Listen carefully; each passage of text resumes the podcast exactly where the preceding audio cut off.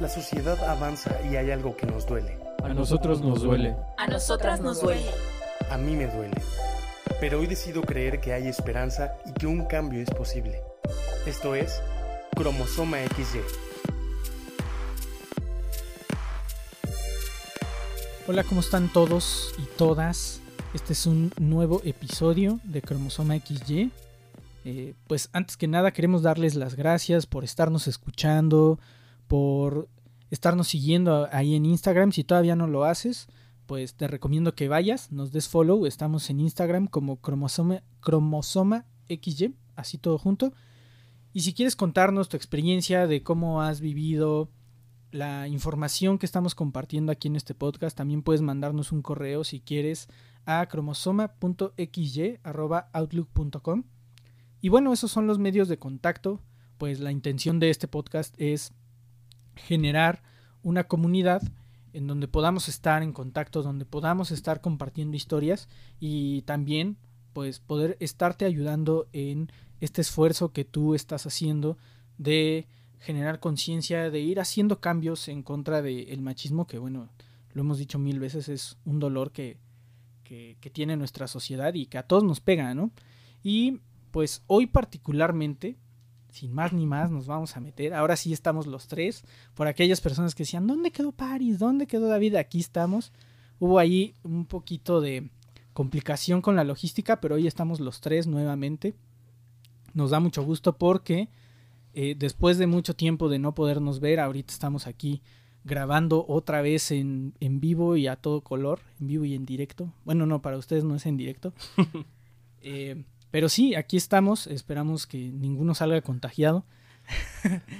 y pues hoy queremos hablar de un tema muy importante, seguramente ya lo viste este en algún lugar, de hecho el episodio pasado hablamos eh, acerca del violentómetro y queremos seguir hablando acerca de este tema de violencia.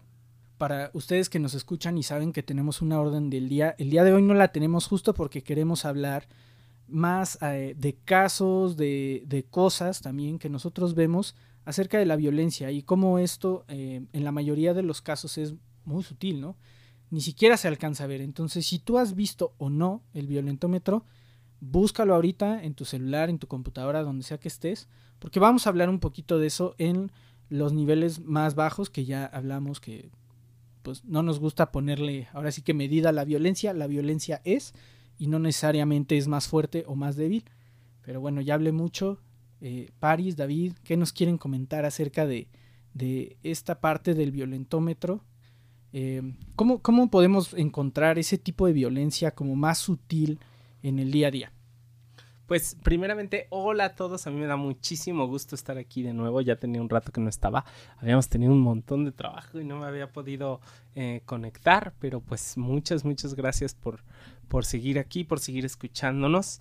Y pues sí, efectivamente, el tema de violencia es todo un rollo, ¿no? O sea, yo creo que cuando hablamos de violencia, híjole, podríamos hablar un montón, pero especialmente en el tema de violencia de género, creo que tenemos cierta ceguera, ¿no? Como que estamos medio, medio soncines los hombres para ver esa parte, porque como no la sufrimos, pues a veces nos cuesta verla porque solo la ejercemos. Entonces, no som como no somos víctimas, es más fácil distinguir algo cuando eres víctima de eso. Sí, claro. Pero cuando no, cuando solo eres el agresor o el que lo hace, cuesta un poquito más de trabajo. Entonces, pues vamos a intentar hoy como ayudar a abrir ojos y que todos podamos ver este tipo de violencia sutil, eh, poco vista, pero que ahí está, que a veces ejercemos.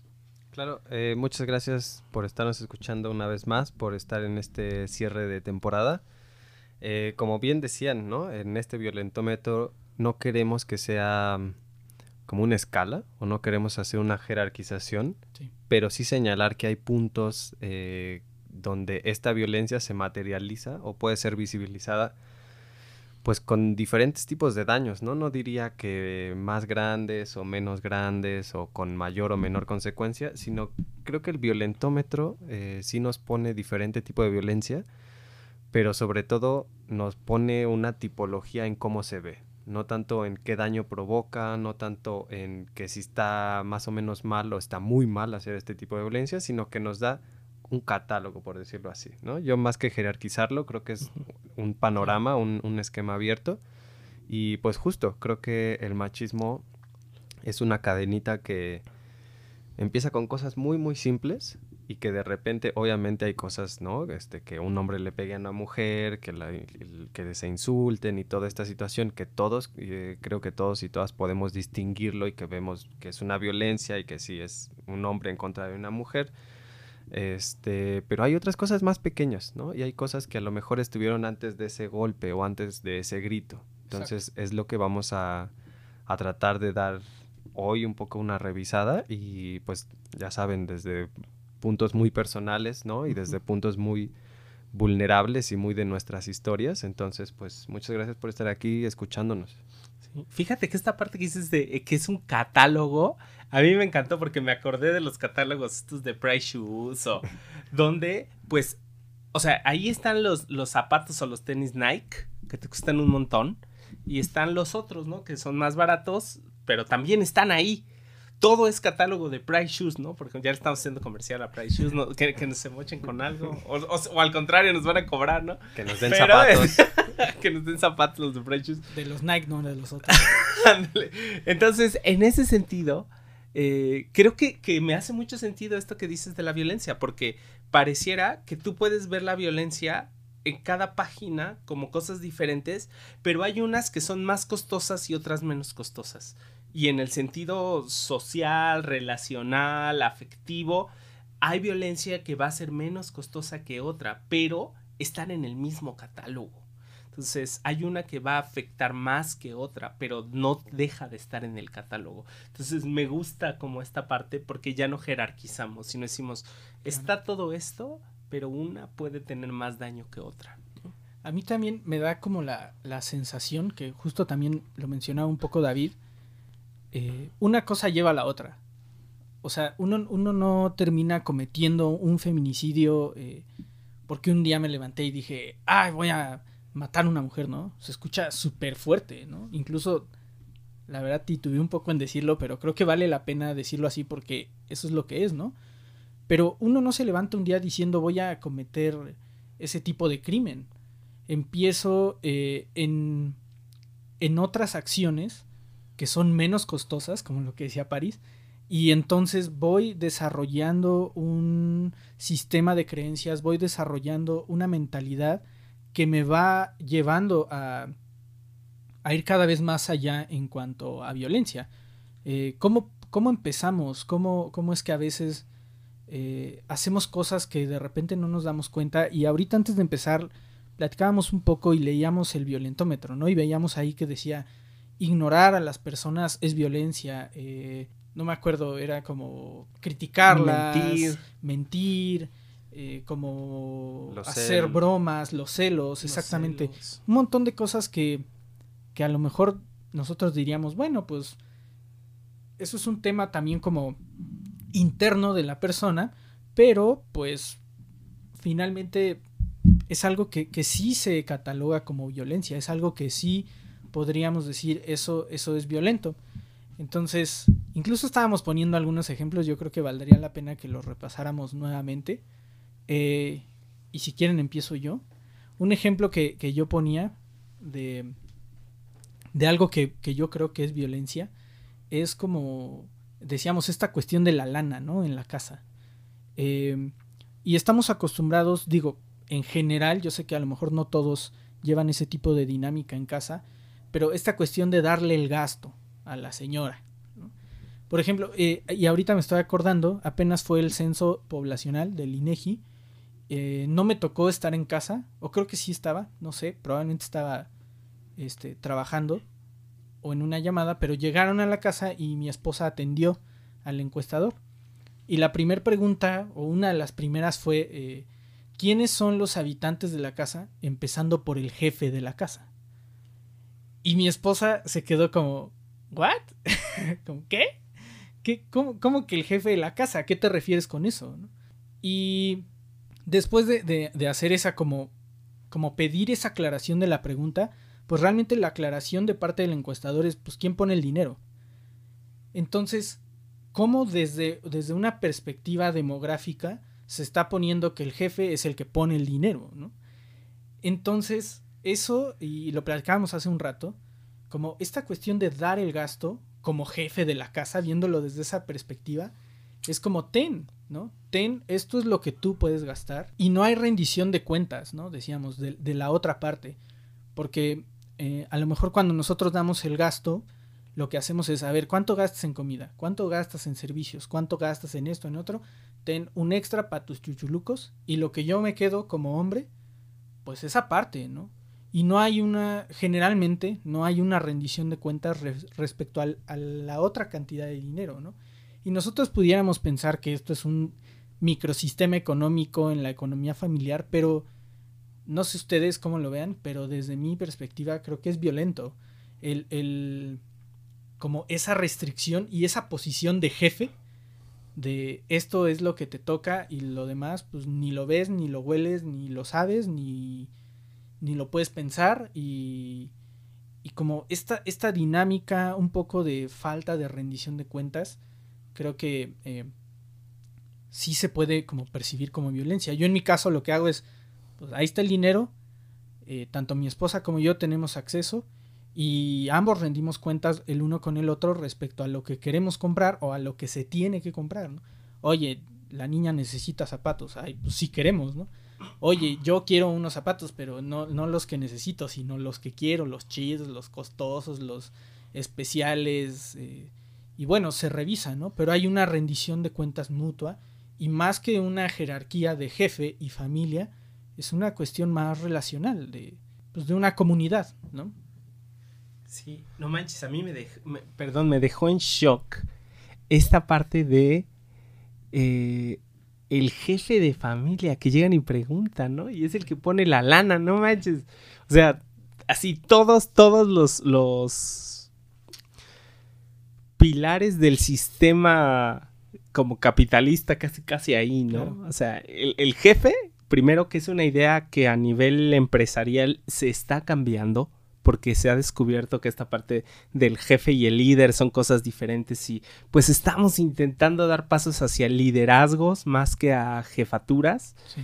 Y el IGNEGI nos sale con estas preguntas, ¿no? Sí. Y después la parte de el que pone la lana es el que manda, ¿no? Como si el dinero fuera el que define las cosas. O sea, no importa cuánto trabajes cuidando la casa, cuidando a los niños, preocupándote porque todos tengan lo necesario en el hogar, lo importante es quién paga. Claro. O sea, realmente no importan las cargas de trabajo, solo cuánto efectivo puedes llegar. Es súper capitalista. Entonces, realmente esta violencia es un reflejo de la violencia sistémica que estamos viviendo. Claro. Entonces sí, sí, sí me dejó en shock, ¿eh? Inegi, amigos, échenle ojo a su encuesta porque... Escuchen cromosoma XY. no, y se reflejan los chavitos, o sea, no sé, eh, y, y, creo que no puede ser del todo la generalidad, pero sí me ha tocado ver niños en general, este, dentro o fuera de la familia, que, que dicen, ay, mira el juguete que me compró mi papá. ¿no? Cuando realmente es un esfuerzo familiar sí hay diferentes roles, sí hay diferentes actividades, pero el que compra es el papá, ¿no? Entonces, como la, la perspectiva patriarcal de que Proveedor. el poder viene por medio del dinero, creo que e, es, es una, es una violencia súper, eh, pues, que estamos ciegos ante, ante ese tipo de, de violencias de repente. Sí, y como dicen eh, que es estructural, ¿no? O sea, el INEGI siendo un organismo nacional, ¿no? Digo, no quiero echarle la culpa al encuestador o la encuestadora no, que estuvo ahí sí, dando no, una respuesta, pues un poco, no sé si reactiva o simplificada o algo, o sea, no es, no es irnos en contra de, de esta persona, pero sí, a lo mejor de este caso o de este hecho, irnos nosotros a la reflexión, ¿no? Más sí. que a la crítica puntual de, oye, ¿por qué me preguntas quién es el jefe o la jefa? Mejor decir, oye, ¿cómo replantear desde el microsistema y desde donde yo estoy parado, parada, para después implicar que en algún momento, en 2030, cuando sea el otro censo, eh, pues no tengan que decir quién es claro. el jefe o la jefa, ¿no? Claro. Pero tenemos que empezar ahorita, que estamos en 2020, todavía creo que siguen encuestando por esta cuestión del coronavirus, ¿no? Se, se suspendió pero que ya no existan este tipo de preguntas y esta jerarquización de por qué si yo tengo dinero tengo el poder. Y tener el poder no solo de disponer o de dar el gasto o de decir cuánto te toca a ti para diversión y cuánto te toca a ti para lo que tienes que comprar, sino un poder de decir, soy Pues yo- el jefe. y yo puedo hacer lo que quiera, ¿no? Sí. O sea, a ti te toca esto y entonces no solo me convierto en el proveedor, sino como yo soy el que tiene el dinero, también soy el que da las órdenes o el que maneja, eh, que tiene la batuta y la agenda de la casa, ¿no? Claro. O sea, también es una implicación no solo de cuánto gastas, sino de qué haces y qué no haces, o qué te gustaría hacer o qué digo yo, porque yo tengo más derecho porque soy el que tiene el dinero o porque soy la que tiene el dinero, ¿no? Entonces, es bien peligroso eso y justamente viene con la sutileza de quién va a trabajar, ¿no? Que al decir quién trabaja no es una pregunta machista, ¿no? O sea, es cómo llegamos a un acuerdo, cómo vemos cuál es la mejor situación para nuestra familia, para nuestra relación en pareja. Pero entonces, cuando empezamos con estas cosas simples, sin una perspectiva de género, empezamos a aumentar este empezamos a ojear más este catálogo, ¿no? De decir, bueno, ya a lo mejor estoy sin saber muy bien eh, dentro de la violencia económica, ¿no? De decir, yo soy el que manda. Y esa violencia económica me va a hacer ojear otras partes del catálogo y decir, bueno, a lo mejor ya voy a tener violencia, eh, no sé, de decir qué hacemos en los fines de semana, ¿no? Que si vamos con tu mamá o con mi papá. Y entonces puede llegar un asunto de, no, pues vamos primero con mi familia porque yo voy a llevar la comida, ¿no? Y, y volvemos a la primera hoja que fue la violencia económica. Pero entonces se van armando como por plataformas, ¿no? Como una Sí. lasaña ahí, este, la primera capa de pasta y qué le pones en medio y todo esto. Así las violencias se van acumulando y se va haciendo un pastelote donde ya llegas a ver el daño último, pero no alcanzas a ver desde dónde empezaste a construir, ¿no? Claro. Creo que así, así siento que, que funciona esta cuestión del violentómetro. Más allá, lo que hemos dicho todas las veces de, de jerarquizar la violencia o decir que una es más grave que otra, es el ejemplo de la lasaña me encantó. Son, son capas que se van cubriendo y que a su vez no dejan ver las primeras capas. Mm. Entonces, esta, este trabajo de, de hacer conciencia, de, de ir cambiando, de, de construirnos como, como machos y como patriarcas, pues conlleva ir quitando la capa y a lo mejor la primera que podemos ver ahorita es pues que que le pego a las paredes cuando me enojo y todos en mi casa se, se espantan, ¿no? A lo mejor ya pude quitar esa capa, pero ¿cuál es la que sigue? ¿Y cuál es la que sigue? Creo que un- una buena manera de ir trabajando hacia un cambio, pues ahora sí que un día a la vez, ¿no? Una capa a la vez. Porque si las queremos quita- quitar todas de trancazo, pues a lo mejor las quitamos a la mitad y seguimos con una sección completamente cubierta de violencia. Pero creo que una capa a la vez sería hay un consejillo que si me permiten, se los dejo. Sí, y yo creo que si bien ahorita estamos hablando de la parte económica de la lana, esa puede ir acompañada de otras cosas, porque cuando tú te sientes el poseedor del poder, que es una de las cosas que hemos estado hablando mucho, de esta cuestión del poder, de cómo los privilegios y todo te, te dan y te ponen en una posición así, es cómo ejerces este poder. Entonces, esa posición económica refuerza la idea de el hombre es el que tiene el poder y lo autoriza entre comillas para descalificar ¿no? y para hacer otras cosas no entonces siguiendo un poco la línea de- del violentómetro otra de las cosas es la cuestión del, del mentir. ¿No? las mentiras los engaños eh, hacia la pareja también son violencia cuando yo estaba viendo eso yo pensaba en ay cómo va a ser violencia pero realmente las mentiras lo que están haciendo es ocultar la verdad.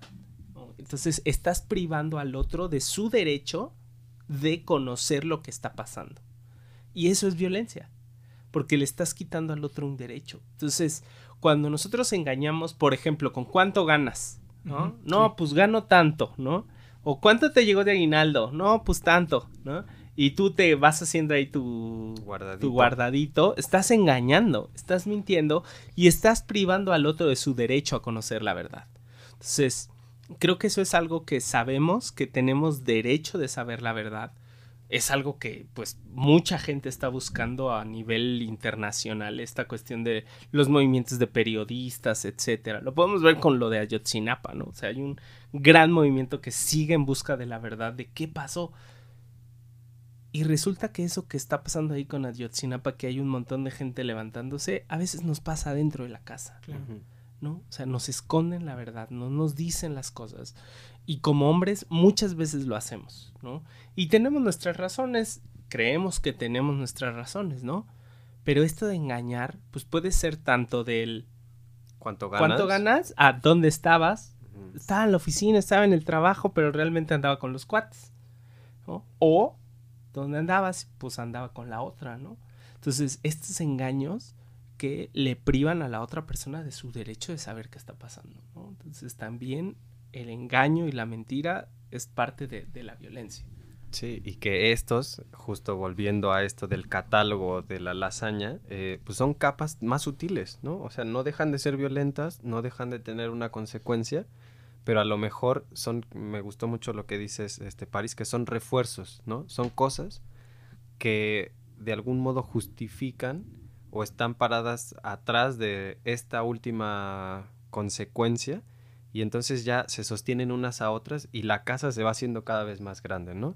Digámoslo de alguna manera, la casa machista o los cimientos machistas ya están reforzados, ya no es solo una cosita que hice por decir una mentira, sino que dije una mentira porque eh, yo gano la lana y me siento más poderoso. Y de allí, pues yo ya tengo el derecho o ya siento que es legítimo este, mentir, ¿no? Entonces se vuelve a un círculo vicioso y una bola de nieve que como, como decíamos, ya es bien difícil reconocer cuál fue la primera gotita de nieve o cuándo el agua se empezó a congelar. Ya nada más ves la bola enorme ahí enfrente de ti que te lleva y que justo no puede salir, ¿no? Entonces, em, otra de las cosas que, que, creo que pueden ser sutiles, ¿no? Más allá de decir eh, en qué capa estamos ahorita, sino decir cuál creemos que es la primera capa, ¿no?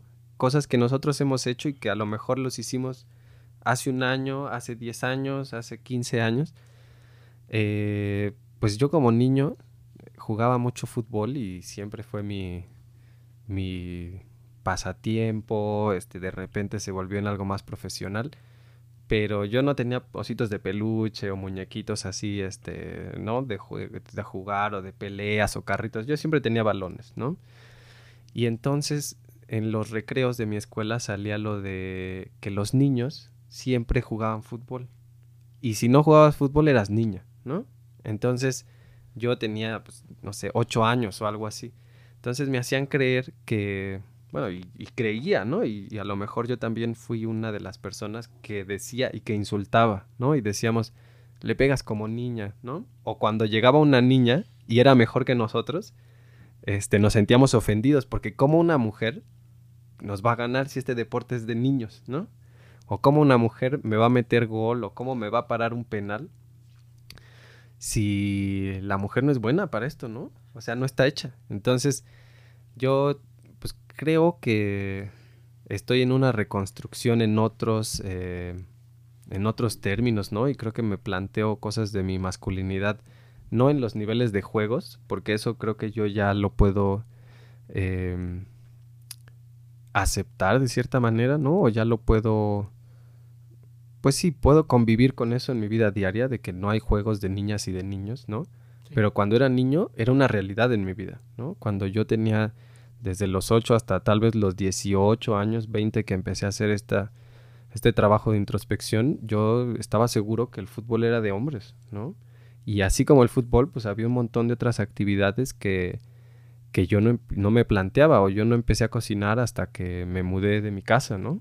Entonces, eh, volviendo un poco a estos roles y a estas cosas que nos han dicho los hombres tienen que hacer esto y las mujeres tienen que hacer esto, creo que también el aceptar esos roles puede ser una capa muy sutil de violencia. El decir, pues así son las cosas porque deben ser, ¿no? El, no decir, pues sí cocino, pero la verdad es que la mujer es lo que tiene que hacer, ¿no?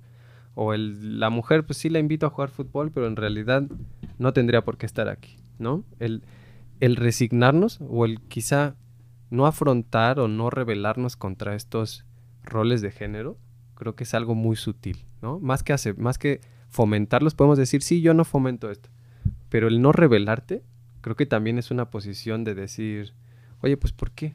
¿No? O sea, aceptar que así tienen que ser las cosas y así van a ser siempre, podría ser también una cosa eh, muy sutil y muy... El ser tibios, ¿no? Pongámoslo de alguna manera. Creo que también puede estar en este catálogo, ¿no? Sí, creo que en este caso la... O como, como yo lo plantearía es como la, la, omisión de ir en contra, y a lo mejor ahí ya nos estamos metiendo en, en, un tema un poco más radical, que creo que hasta este momento en el podcast no habíamos llegado a lo mejor a esos puntos, pero creo que es, es un buen punto sobre el cual podemos escalar. Eh, no, no ir en contra, el machismo es algo que si no estamos yendo en contra, eh, la parte neutral lo sigue promoviendo. Es decir, que mm, yo si pretendo seguir neutral, o sea, yo ya generé conciencia, ya me estoy dando cuenta de algunas cosas. Y no hacer nada al respecto me pone en una posición neutral, pero también me pone a su vez en una posición de ventaja, porque ya sé, pero no estoy haciendo nada por cambiarlo y me beneficio eh, sistemáticamente de, de eso, ¿no? Porque como, como no estoy intentando que en mis alrededores se viva un ambiente diferente y una experiencia diferente para las mujeres, entonces el sistema y la estructura me sigue beneficiando como hombre. Y creo que ir rascando, ir encontrando actitudes, reacciones, formas de violencia, no, no es casualidad, pues. Si ya lo estamos viendo, si ya lo estamos reconociendo, si este podcast te está ayudando, pues creo que es momento de, de tomar la acción e ir hacia adelante en eso para, para, que al menos a nuestro alrededor se vaya se vayan cayendo un poco estos privilegios que el sistema nos regala por ser hombres.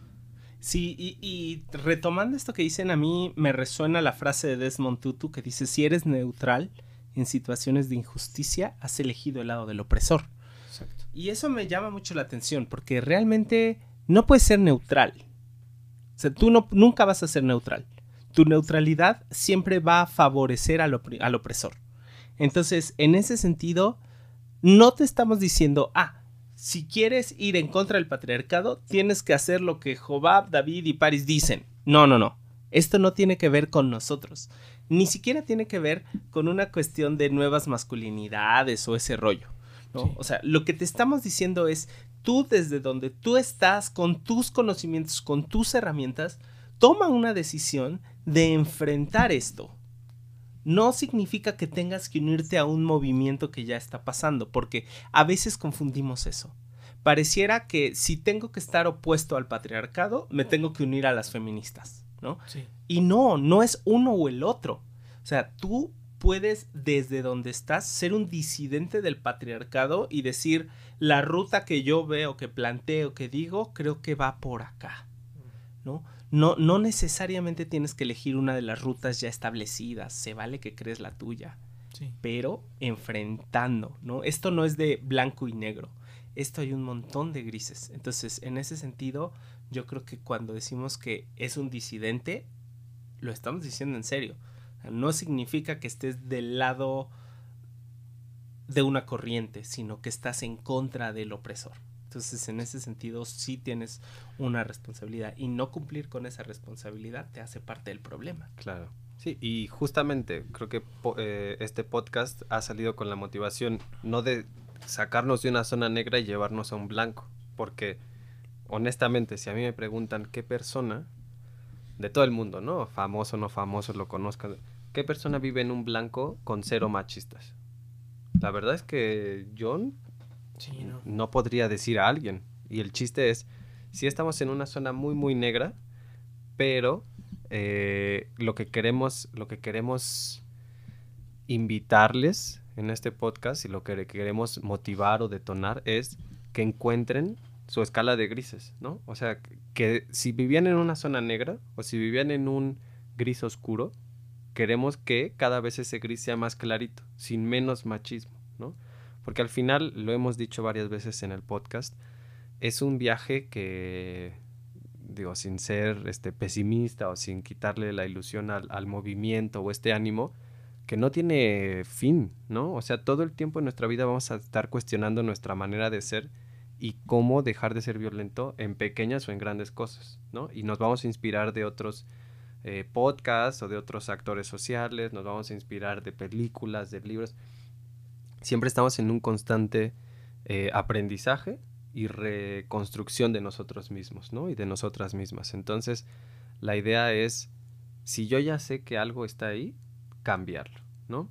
A lo mejor eh, no lo sé todo, a lo mejor hay cosas que todavía no conozco o que todavía no han llegado a mi vida o no es el momento para que yo las asuma y está muy bien, pero de las que ya llegaron, toma responsabilidad y el compromiso de, eh, como dice Paris, ir en contra de eso, ¿no? A lo mejor yo no puedo parar el río, pero sí puedo decir que la corriente no me lleve tan fácil, ¿no? Estar un poquito nadando a contracorriente.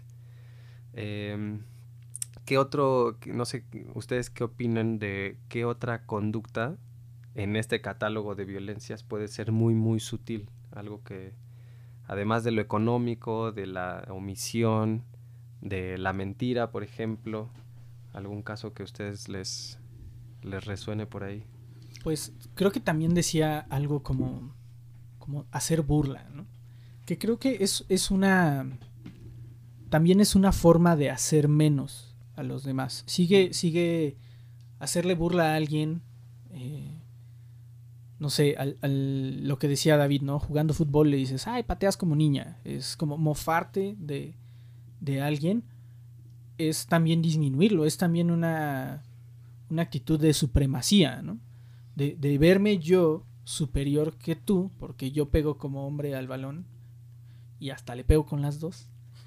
Y tú ni con la buena le puedes dar bien, ¿no? Te ves raro pateando el balón. Eh, entonces creo que esta cuestión de, de, la, de la, burla también es, eh, también es muy importante, incluso no nada más tratándose del tema de género, eh, a lo mejor abordando algunos, algunos otros grupos vulnerados, ya no vulnerables.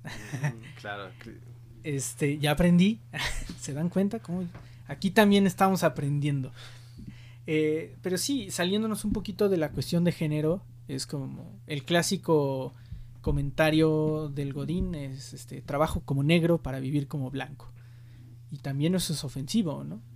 Eh, desde, el, desde el mismo término lo, lo hemos aprendido eh, a través de las capacitaciones de, de, trata de personas, que cuando se le llamaba trata de blancas, pues se asumía que solamente a las blancas eran las personas que eran deseables para, para ese tipo de trabajos. Y ya después pues con el avance de los términos se aprendió que, que pues eso era de cierta manera racista y que aún peor, no solamente la, la, gente blanca era deseable para ese tipo de actividades de explotación.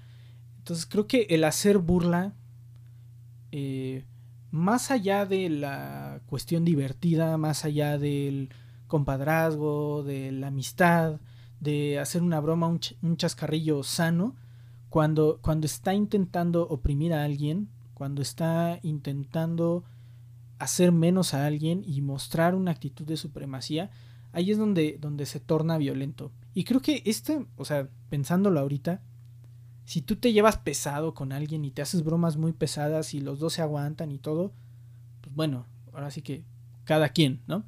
Pero muchas veces suele pasar que cuando a alguien ya no le gusta, se hace un comentario que ya no le gusta y dice, no, no, no, no, no, ya estuvo, ya párale y se enoja, entonces viene la burla sobre él. Ah, ahora sí ya no te gustó porque ya, ya no le entras duro como los hombres, ya no... Y, y, y entonces muchas veces toda, todo ese ambiente de diversión se puede tornar violento hacia la persona que ya no aguantó tanto. ¿no? Entonces establecemos un, una atmósfera en donde los límites son negativos. Y también eso eh, puede ser un poco peligroso, porque entonces, ¿qué herramientas tienes para decirle a alguien que está siendo violento o que no lo está haciendo? Sí, y, y yo creo que ahorita está muy, muy en nuestro atmósfera o nuestro tiempo el punto de la burla como un mecanismo de humillación pero a la vez esa humillación es utilizada para menospreciar al otro. Sí. O sea, simplemente vean la bronca y que se aventaron Chumel y este Tenoch Huerta, Sí, sí, sí. donde dicen, pues esto sí es- se trata de hacer comedia, pero se trata de hacer una comedia creativa donde no humillas al otro, ¿no? O sea, se trata de hacer reír desde otro, desde otro nivel, no solamente desde la burla, porque yo creo que la burla va muy pegado con la cuestión de humillar, ¿no? Y cuando tú Sí. intentas humillar a alguien es porque, eh, pues realmente lo que quieres es yo soy más que tú. Mira cómo tú eres menos. Yo tengo un problema con eso. Porque yo soy bien burla. O sea, yo me burlo muchísimo de todo. O sea, me burlo hasta de mí. O sea, en verdad, me, me gusta mucho como reírme de la vida. Entonces, por eso puedo hacer mucha burla. Pero, pues mi esposa, que la verdad es que ella me ha ayudado a crecer un montón, me ha ayudado mucho a ver esta parte. Como de, Paris, cuando tú te ríes de tanto, pues parecía que no te importan las cosas y que lo minimizas. Y si minimizas las cosas significa que no es tan importante. Y si no es tan importante, ¿qué estás diciendo? Que lo que la otra persona está diciendo o haciendo no es tan importante como qué, Sí. como lo que tú harías o lo que tú dices o lo que tú hablas, ¿no? Entonces ahí está otra vez esta parte de supremacía. Entonces, la verdad es que yo sí soy bien burlas, o sea, me conocen súper bien y, y es algo que yo tengo que trabajar porque la verdad es que me sigue costando eh, e- esta cuestión. Crecí treinta y tantos años de mi vida en esto, haciéndolo, burlándome, riéndome. Y tengo que cambiarlo, ¿no? O sea, he, he- he intentado, eso sí, mi burla no tiene que ver con humillar a otros, pero esta es otra cosa. Según yo, En tus Claro. parámetros. en mis parámetros yo no humillo a nadie, pero eso no significa que en los parámetros de alguien más no se haya sentido humillado, ¿no? Entonces, eh, creo que ahí es donde, donde esta parte de la burla y la broma, tenemos que ser mucho más creativos, ¿no? Este humor mexicano así, burliche de, de tipo Nelson, de... "Ah", ¿no? O sea, no, no, no, ya, ya tenemos que ser más creativos en esta parte, ¿no? Entonces, eh, creo que, que es un desafío grande pero sobre todo, híjole, yo sí he escuchado esposos que le dicen a la esposa como, ah, estás bien mensa, ¿no? O, ay, tú no sabes. O, o, o sea, eh, ya, ya ahí ya no es solamente la burla, sino ya es la humillación de, de tú qué, ¿no? Ya, Menospreciar. Ajá, de menospreciar y ya rebasa el nivel de burla para convertirse en un, en un pleno menosprecio y humillación al otro, ¿no? Lo cual, pues también no debe de ser permitido. Y ahí sí uso la palabra debe, muy pocas veces usamos la palabra debe o tiene. Creo que en este programa Sí. se nos ha salido varias veces con tienes que ser este disidente, ¿no? Sí. Debes de, no, no, no debe de pasar. Y ahí sí creo que estamos súper convencidos de estas cosas, ¿no?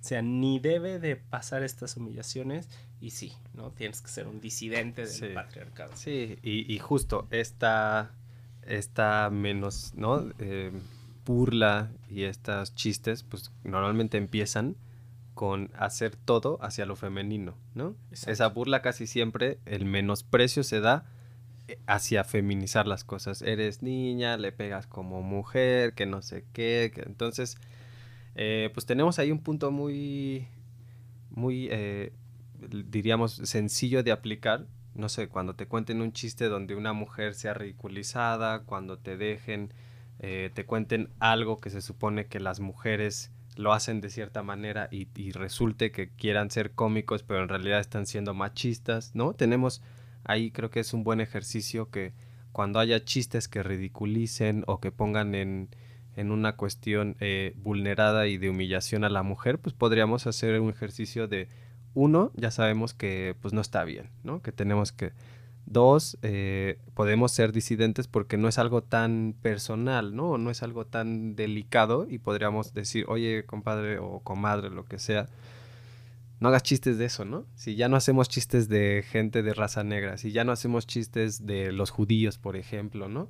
¿Por qué seguimos haciendo chistes donde la mujer es ridiculizada? Entonces es un buen ejercicio para, para ser disidentes, un buen ejercicio para eh, nosotros empezar con la primera capa de, de nuestro, nuestra primera plataforma del machismo y eh, pues también para, para cerrar un poco estos capítulos de violencia, ¿no? Y decir, ¿saben qué? Desde los niveles más simples o desde los niveles más evidentes y visibles, la violencia no, no nos conviene a ninguno, ¿no? Y a ninguna.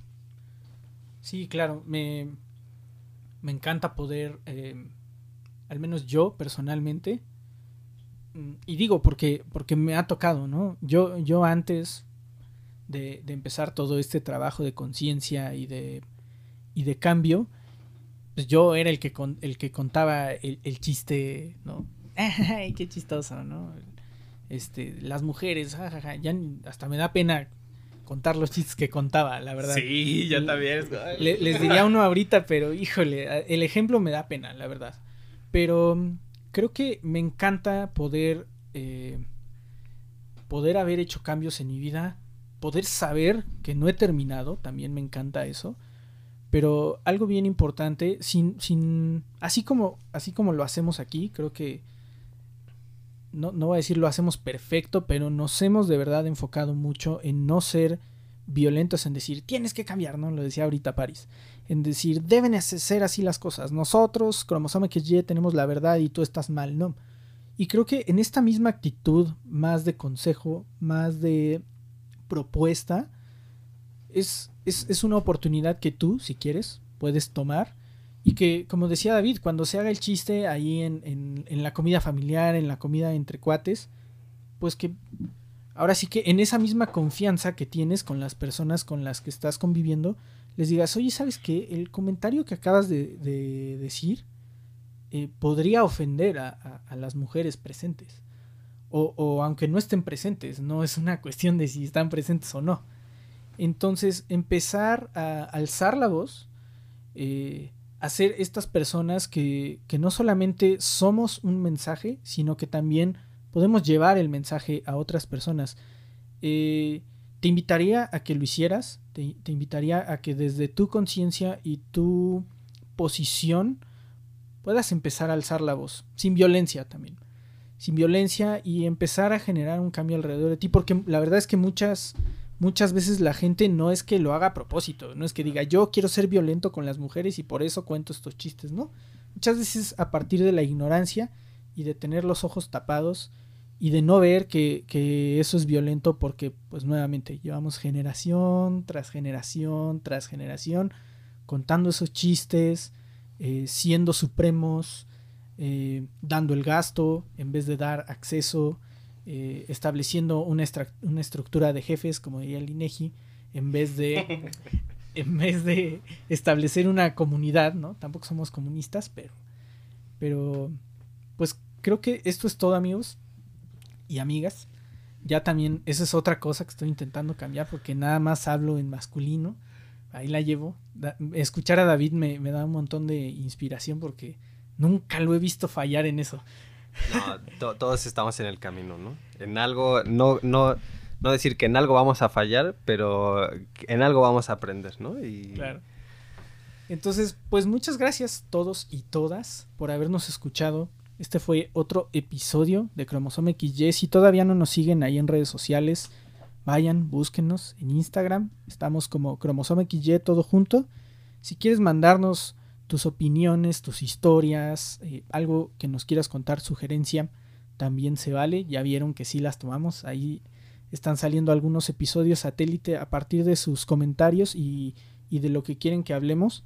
Eh, también nos lo puedes mandar al correo electrónico que es cromosoma.xy.outlook.com. Y pues hasta luego amigos. Gracias por haber escuchado este último episodio hasta ahorita. Hasta ahorita. De, de Cromosoma XY. La primer temporada. Claro, estamos cerrando temporada. ¡Bravo! gracias por acompañarnos. Y bueno, estén conectados ahí en, en las redes sociales porque justo vamos a estar preparando la segunda temporada que ya tenemos ahí algunos, em, algunos puntos que queremos tocar. Queremos seguir hablando de violencia porque creemos que es como la parte medular de todo esto. Eh, pero bueno, conlleva un trabajo de estar pensando, de estar analizando cómo presentar los temas y por eso vamos a tomar un pequeño descanso, pero eso no quiere decir que vamos a dejar de salir estén ahí conectados porque vamos a seguir sacando episodios satélites y otras cosas, más contenido para que no se nos vayan a desacostumbrar. Gracias por, por habernos escuchado esta primera temporada. Y esto no termina, esto sigue y mientras tengamos vida, voz y equipo de sonido, aquí nos tendrán. Sí, pues muchas gracias y a seguir repensando lo que significa ser hombres. Muchas gracias y pues a darle al camino, ¿no? Y al trabajo que todos, eh, cada uno de nosotros y cada, cada persona tenemos para quitar esta violencia y para pues construir un- una vida mejor para, para todos y todas. Pues gracias, hasta luego. este es luego. final de temporada. Nos vemos Nos en la vemos. siguiente. Hasta luego. Bye.